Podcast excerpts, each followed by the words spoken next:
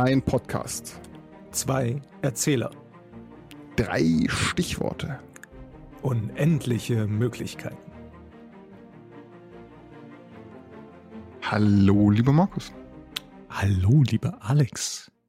Es ist umfänglich, umfänglich, unwiderstehlich, unaussprechlich, unerhörlich, großartig, deine Stimme zu hören.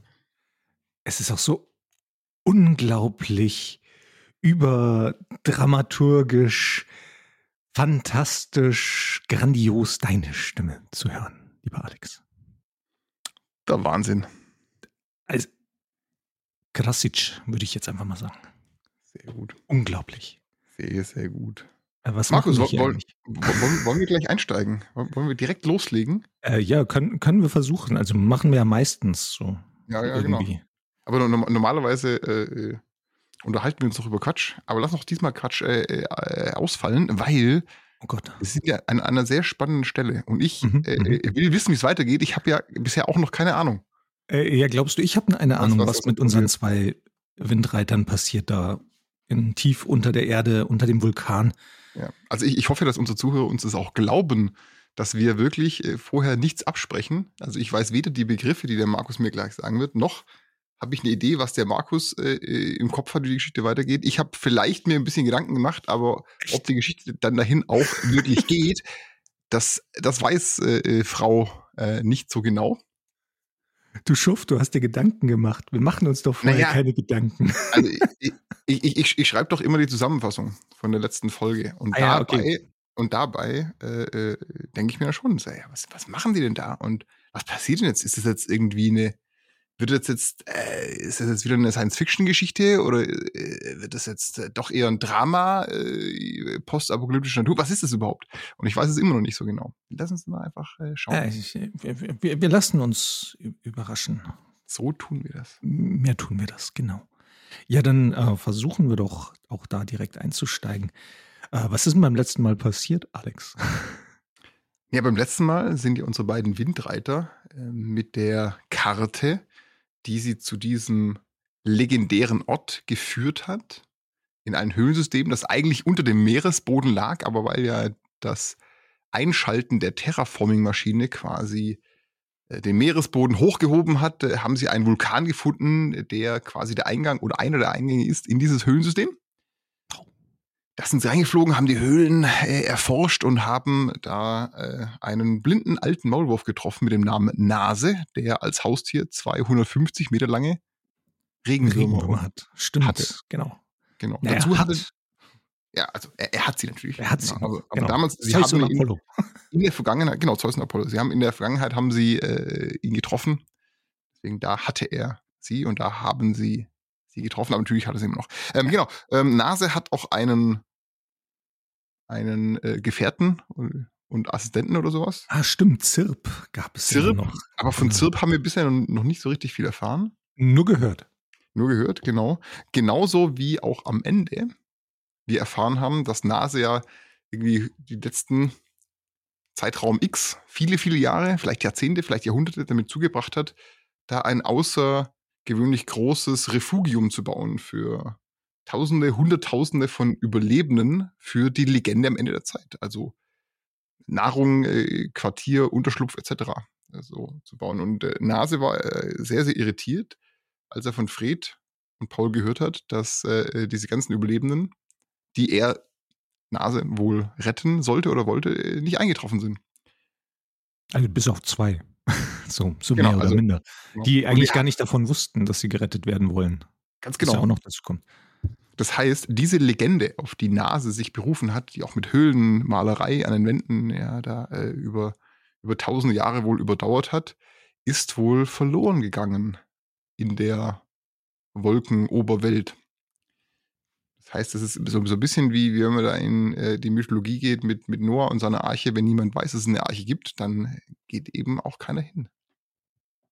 Ja, außer zwei überdimensional große Regenwürmer, eine zirpende Grille und unser Genau. alter Herr Nase. Ja. Und aufgehört haben wir die Episode noch mit dem, äh, mit dem Eintreffen von den anderen. Stimmt. Die, die Geräusche in den Tunneln, von denen wir aber auch nicht so genau wissen, von wem die jetzt. Genau, da müssen wir jetzt erst rausfinden, wer denn diese anderen sind. Ob das die erwarteten Hunderttausenden von Überlebenden sind oder. Doch wer Ganz ganz anderes. Hm, Aber bevor wir da hinkommen, verrückt. ja, bevor wir da hinkommen und das rausfinden, Markus, hast du Begriffe für mich? Oh ja, natürlich habe ich äh, Begriffe für dich. Ähm, mein erster Begriff heute ist die Speisekarte. Die Speisekarte. Ich schreibe das hier mal mit, sonst vergesse ich das nachher. Speisekarte, ja.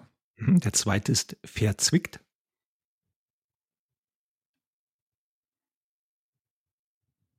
Mhm. Und äh, der dritte ist Ladekabel.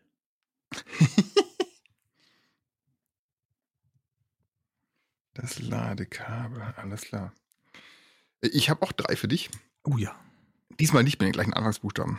Ich weiß auch nicht genau. warum. Jetzt hatte, jetzt hatte ich mich schon so dran gewöhnt über Ja, zwei aber Folgen. also, man, man, man, man muss ja einfach auch äh, manchmal gewohnte Muster durchbrechen. Also, Begriff 1, Termiten. Termiten, jawohl. Begriff 2 ist nach, äh, Nachstellen. Nachstellen. Mhm. Genau, Nachstellen. Und der dritte ist allmächtig. Allmächtner.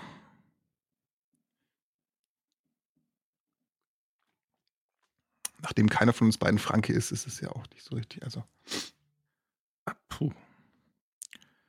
Gut, jetzt sollte ich nur dran denken, die linke Seite ist hier für dich und die rechte Seite ist für mich. ja, und dann ähm, Lärm, der auf einmal aus den Tunneln und den Segmenten zu Nase und unseren zwei Windreitern getragen wird. Ah, sind uns, sind sie doch gekommen? fragt Nase unsere zwei Windreiter, die sich wohl eher leicht verwirrt anschauen, denn nein, ich glaube, mit Gästen haben sie hier an dieser Stelle gerade nicht gerechnet, hier in unserem Tunnelsystem. hm, Könnte das denn jetzt sein? hm, es, äh, es, es, es, es, es klingt irgendwie klopfend oder, oder, oder, oder kreischend. Äh, Bist, bist du da sicher, dass das, äh, also, wen hast du denn eingeladen, Nase? Noch. Es wurden doch alle eingeladen. Alle, die hinunterkommen sollten, wenn die große Maschine anfängt, ihr Lied zu singen. Mhm. Oh, das, die Geräusche kenne ich, sagt Fried. Äh, die, diese Geräusche, die, die habe ich schon gehört, Paul, und du auch. Den beiden Windreitern weicht jegliche Farbe aus dem Gesicht. Nicht, dass man das äh, bei dem flackernden, schummrigen Licht in der Höhle gesehen hätte, aber beide fangen an, schwitzige Hände zu bekommen, beziehungsweise schwitzige Tentakel. Denn das Geräusch, dieses Klappern und Klacken, was da aus dem Tunnel dringt, ist ihnen nur zu vertraut. Es Oh, ja. klingt wie Scherenhände. Und das bekannte Röhren eines Wesens, das die beiden auf gar keinen Fall jemals wieder treffen wollten, nämlich den Großmulanti. Mularanti. Der Großmularanti, genau. Oh, oh mein Gott, was haben die denn hier unten verloren? Wahrscheinlich ist durch, durch die, die Eruption sind, sind, sind, sind die Mul Mularantis hier aus, ihrem, aus ihren Verstecken herausgekrochen. Nase schaut die beiden an und sagt, wer im dreifaltigen Erdmutternamen sind denn die Scherenhände? Und was ist ein Großmularanti? Das sind ganz un, un, unkommode Zeitgenossen, die sich in den Überresten der, der, der oberen Welt, also eigentlich dem, was eigentlich für uns die untere Welt ist, äh, versteckt haben. Sie haben große, fette Scheren und sind sehr, sehr ungehalten, wenn man einfach in ihr Territorium reinkommt. Ja, und, und wenn man in ihr Territorium so eindringt, dann steht man ganz oben auf der Speisekarte. Paul. Oh ja, ich, ich will keine Speise sein. Äh, niemand will das. Das Geräusch wird immer lauter und man sieht auch jetzt den Schein von Fackeln und tatsächlich, als die Scherenhände, angeführt von ihrem Anführer, dem Großmularanti, um die letzte Biegung treten, ist ihnen auch klar, dass es hier kein, kein Herauskommen mehr gibt. Aber ganz, ganz plötzlich bleiben alle Scherenhände stehen und verstummen. Und Nase, obwohl er sie wahrscheinlich nicht sieht mit seinen blinden Augen, tritt vor sie hin, hebt die Hände und alle Scherenhände knien sich nieder und verneigen sich vor dem alten Maulwurf und stimmen ein monotones Brummen und Summen an. Sieht aus wie so eine Art religiöse Verehrung. Als, als ob sie ihren, ihren Schöpfergott getroffen haben oder zumindest irgendetwas, was in den alten mularantischen Überlieferungen zumindest ähm, einen sehr, sehr hohen Stellenwert haben. Unsere zwei Windreiter schauen sich mehr als irritiert gegenseitig an. Mehr ist es die Verwirrung, die aus ihrem Gesicht spricht, denn damit hätten sie, glaube ich, als am wenigsten gerechnet. Diese Verehrung hält noch eine Weile an, während das monotone Blubbern und der Singsang weiter in seinen Lobpreisungen den guten alten Nase verehren, bis unser alter Maulwurf die Arme ein weiteres Mal erhebt und den Mularantis mit einer Geste andeutet, na ja, jetzt, jetzt ist langsam mal wieder gut, beschwichtigende Geste und so verstummen die Mularantis und Nase begibt sich zu dem Großmularanti und deutet ihm, dass er sich doch erheben möge. Mit blubbernder tiefer Stimme gurgelt der Großmularanti. O ehrwürdiger Nase, wir haben getan, wie uns geheißen wurde die letzten hunderten Jahre. Alle Stämme der Kriecher auf der Oberfläche haben ihr Möglichstes getan, um die Legende zu verschleiern. Niemand weiß, dass hier der Ort der Zuflucht ist. Niemand weiß, dass das Ende der Zeit nun gekommen ist. Das heißt, sie werden alle sterben, so wie ihr uns die Legende beigebracht habt. Äh, äh wieso sterben? Jetzt ist unser Waschbär noch ganz viel verwirrter. Ich dachte, das ist ja eine Rettungsaktion und wir haben hier die Möglichkeit, äh, irgendwie Unterschlupf zu finden, beziehungsweise vielleicht auch irgendwann die Wolkenstädte zu retten, die gerade auseinanderfallen.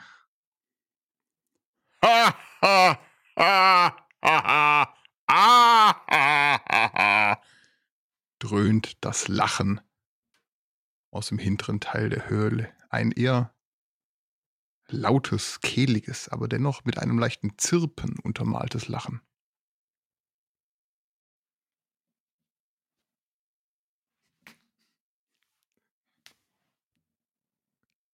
Unsere zwei Windreiter sind genauso verwirrt wie einer der Erzähler, der eigentlich gerade einsteigen sollte. Denn mit dieser Situation Hätten Sie wahrscheinlich nicht gerechnet, hatten Sie doch gehofft, dass Sie in Nase jemanden gefunden haben, der Sie in irgendeiner Art und Weise beschützen würde, unterstützen würde, Ihnen die Möglichkeit gibt, irgendwie auf Ihr hoffnungsvolles Ziel hinzuarbeiten. Doch. Fred, das ist jetzt wirklich verzwickt hier.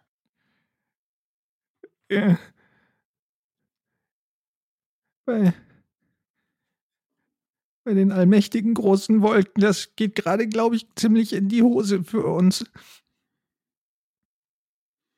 Ins Fackellicht tritt eine Gestalt und stellt sich hinter Nase, quasi den, den Scherenhänden zugewandt und damit die beiden Windreiter noch weiter in die Nische, in die Ecke mit den Sesseln und der, der kleinen gemütlichen Nische mit Büchern und, und äh, Feuer und Kerzen. Und das muss wohl Zirp sein. Der Gefährte und Vertraute von Nase, der sich bisher in den Tiefen der Höhle aufgehalten hat. Und tatsächlich ist Zirp zwar, also Zirp ist erkennbar als Grille, nur vielleicht ist das eben den Bodenstämmigen an äh, so normal zugetragen, dass sie alle in einer etwas monströseren Größe erscheinen. Denn Zirp misst vielleicht gut fast zwei Meter und muss sich ein bisschen auch in diesen Höhlengängen ducken, damit er nicht mit seinem Kopf an der Decke anschlägt. Ah, ah, ah. So ist es, so soll es sein. Ihr zwei von den oberen Bereichen. Lange habt ihr nicht auf uns geachtet, uns missachtet, und so sagte es auch die Prophezeiung, die, die von oben kommen, werden nur Unheil über die, die auf dem Boden leben, bringen. Ja, aber das, das, das heißt doch, stammelt Paul, dass ihr absichtlich jetzt alle, die noch leben an Oberfläche, umbringen wollt mit, mit dieser äh, Erdbebenmaschine, die da läuft? Das kann doch nicht euer Ernst sein. Nichts von dem liegt in unserer Hand. Die Erde holt sich zurück was sie so lange hier unten verloren und verstecken musste. Und wenn das damit einhergeht, dass die oberen Städte nun verschwinden müssen, dann soll das nicht unser Problem sein. Aber, aber, aber. Aber das, das heißt ja, dass Also, wir wollten, also ich dachte, du, du wolltest Leute retten. Das Rumpeln und das Pumpeln im, aus den Tiefen der Erde wird immer lauter. Die, die sogenannte Erdbebenmaschine, wie Paul sie genannt hat, arbeitet immer hektischer und wohl immer intensiver. Und es fangen auch schon an, in der Höhle ein paar Steine von der Decke zu fallen. Und zwar nicht nur ein paar, sondern immer mehr. Während das niemand zu bemerken scheint, schaut Paul mit seinen beiden Augen äh, an, an die Decke der Höhle. Währenddessen dreht Nase sich wieder mit erhobenen Händen zu den Scherenhänden um und sagt, nun, da ihr hier seid, wird das Ende beginnen. Wir werden die Einzigen sein, die überleben. Und dann, wenn die Erde sich neu entwickelt hat, werden wir, werden wir Land, Erde und Himmel für uns nehmen, werden alles wieder aufbauen, so wie es in der Prophezeiung steht. Naja, so wie wir sie abgewandelt haben, dass nur wir die sind, die überleben.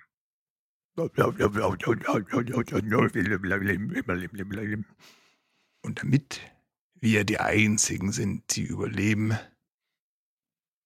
gebe ich euch hier jetzt euer erstes Festmahl. Die Speisekarte hat Waschbär und Oktopus. Und die knorrige Hand des alten äh, Maulwurfs zeigt auf die beiden Windreiter. Was? In diesem Moment beginnt lautes Knattern und Rattern und Rauch legt sich in die Höhlennische, in der sich unsere zwei Windreiter gerade noch befinden. Lauter kleine Ex Explosionen knattern auf dem Boden hin und her und versetzen Nase und die Großmulleranten in totale Konfusion. Denn tatsächlich hat unseren zwei Windreitern eine uns sehr bekannte Person nachgestellt.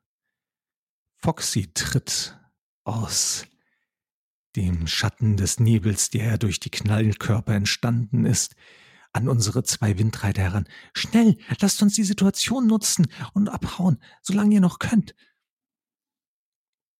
Völlig überfordert mit dem Auftauchen von Foxy, aber definitiv wissend, dass Paul und Fred nicht auf dem Speisezettel der Scherenhände stehen wollen, ergreifen sie, ergreifen sie das Ladekabel was aus dem Loch in der Höhlendecke heruntergelassen wurde, an dem die drei, also Foxy allen voran, aber direkt dahinter Paul und Fred hinaufkrabbeln, denn in dem Loch in der Decke ist jetzt eine, eine so eine Art Bohrspitze zu sehen. Das muss wohl das Gefährt sein, mit dem Foxy sich hier reingegraben hat, nämlich nicht auf dem normalen Wege, sondern wohl sich einen eigenen Tunnel gegraben hat. Und so schnell wie möglich schnappen sich unsere zwei Windreiter eben jenes Ladekabel und klettern hinauf zu dem seltsamen Gefährt, was sich hier auf eigene Art und Weise mit dieser Spitze durch das Erdreich gegraben hat. Gleich dahinter Foxy hinterher. Schnell, schnell, steigt in die, Kam in die, in die, in die Kapsel damit wir hier einen schnellen Weg nach oben rausgraben können. Äh, halt! ruft Paul. Wir, wir können noch nicht raus. Wir müssen diese Maschine stoppen. Ansonsten wird, wird es bald kein Oben mehr geben, zu dem wir zurück können. Na gut. Dann lasst uns trotzdem erst hier in diese Kapsel und dann lasst uns rüberfahren, sozusagen einen eigenen Weg zu dieser Maschine bohren. Ich glaube, ich habe da noch etwas, was wir verwenden können. Ich habe nämlich hier noch eine Termitenbombe. Eine Termitenbombe. Eine Termitenbombe, wohl eines der gefährlichsten Dinge, die es oberhalb im Wolkenreich noch gegeben hat. Denn wer weiß, wie hungrig Termiten sind, wenn sie einmal freigelassen sind, sind sie ein Gefahr für jedes Wind- und Luftschiff, was einst über den Wolken geflogen ist. Was die wenigsten Leute wissen, ist, dass der Kern eines Wolkenschiffes nämlich aus Balsaholz besteht. Und wie, wie alle Wolkenstadtbewohner wissen, ist Balsaholz so eine Art Chips oder äh, so kleine Brezeln mit Salz drauf für oh. Termiten. Mm. Wenn, wenn die einmal damit angefangen haben, können sie nicht mehr aufhören. Und dann zerfressen sie einfach das gesamte Innenleben und damit zerfällt ein Wolkenschiff. Das heißt, Termiten sind die elementarste Bedrohung. Vor allem die sehr schnell und, und äh, mit kreischend greller Stimme sprechenden Termiten, die, die es so gibt. Oh ja, das die haben noch mit die schlimmsten, wenn du auf Schrillschreier-Termiten triffst. Die Schrillschreier sind, oh, sind der Albtraum eines jeden wirklich, Wolkenbewohners. Ja. Den möchtet ihr nicht begegnen. Auf gar keinen Fall. Und genau diese befinden sich wohl in der Termitenbombe. Und jetzt muss man wissen, dass in den Wolkenstädten sind Termitenbomben also eine hochgradig geächtete Waffe. Niemand würde jemals eine Termitenbombe einsetzen. Das ist ein, eine Waffe höchster, höchster Abschreckung. Äh, also selbst die, die großen Wolkenstädte haben sich darauf geeinigt in den jeweiligen Stadträten, dass sie nie in einem Krieg eingesetzt werden sollen. Dennoch hat jede große Wolkenstadt oder jede Gemeinschaft mal ein paar von diesen Termitenbomben. Einfach nur, damit die anderen nicht auf, auf äh, dumme Gedanken kommen, sie anzugreifen. Ja, immer diese dummen Abschreckungsmöglichkeiten, die dann garantiert nach hinten losgehen. Ja, Aber nun gut, warum sollten auch ähm, Wolkenstadtbewohner schlauer sein als, als wir? Die Generation vor ihnen, richtig. Ja, ja schrecklich. Nur nachdem ja. wir wissen, was, was äh, Termitenbomben sind, wie kommen die, die, die drei oder, oder wer auch immer noch in dieser Kapsel, in dieser Bohrkapsel sitzt, da jetzt rüber? Nun, das ist doch eigentlich ganz einfach. Unsere zwei Windreiter lassen sich in die Kapsel hinein und kurz danach auch lässt sich Foxy auf den, den Fahrersitz gleiten und startet den, startet den Motor ihrer Maschine und beginnt ein neues Loch zu graben, um sich direkt in die Höhle, in der diese von den Windreitern genannte Erdbebenmaschine ihren Sitz hat, hineinzubohren. So, Paul, ich habe da die Aufgabe für dich. Du mit deinen vielen Armen. Du wirst dich jetzt aus der Außenluke herausschwingen und wirst dann mit, mit deinem langen Tentakel die Termitenbombe ausklinken. Sie ist unten am Bug. Aber denk dran, wir haben nur einen Versuch und der muss treffen. Foxy schaut sehr ernsthaft, aber zuversichtlich, während Fred mit den Armen um die Beine geschlungen in einer Ecke sitzt und einfach nur versucht, nicht dran zu denken, was hier eigentlich gerade um ihn rum passiert. Es ist, es ist alles so schrecklich und schlimm gerade. Paul geht es ja nicht viel besser als Fred. Aber Paul ist sehr froh, dass er durch die ernste und feste Stimme von Foxy und eine konkrete Aufgabe, die er gerade bekommen hat, jetzt wenigstens etwas tun kann, was ihn, ihn ablenkt. Und so öffnet Fred, äh, so öffnet Paul die Luke, schwingt sich heraus und versucht, seinen langen Arm hinüber zu strecken zu dem Ausklinkmechanismus direkt an der großen Termitenbombe. Und ob unsere zwei Windreiter es schaffen werden, die Termitenbombe auszuklinken. Und was dann passiert, wenn die Termitenbombe trifft oder vielleicht auch nicht trifft. Das erfahren wir in der nächsten Folge, wenn es wieder heißt Die Weltenbauer. Das waren die Weltenbauer. Bis zum nächsten Mal. Wenn wir uns wiederhören.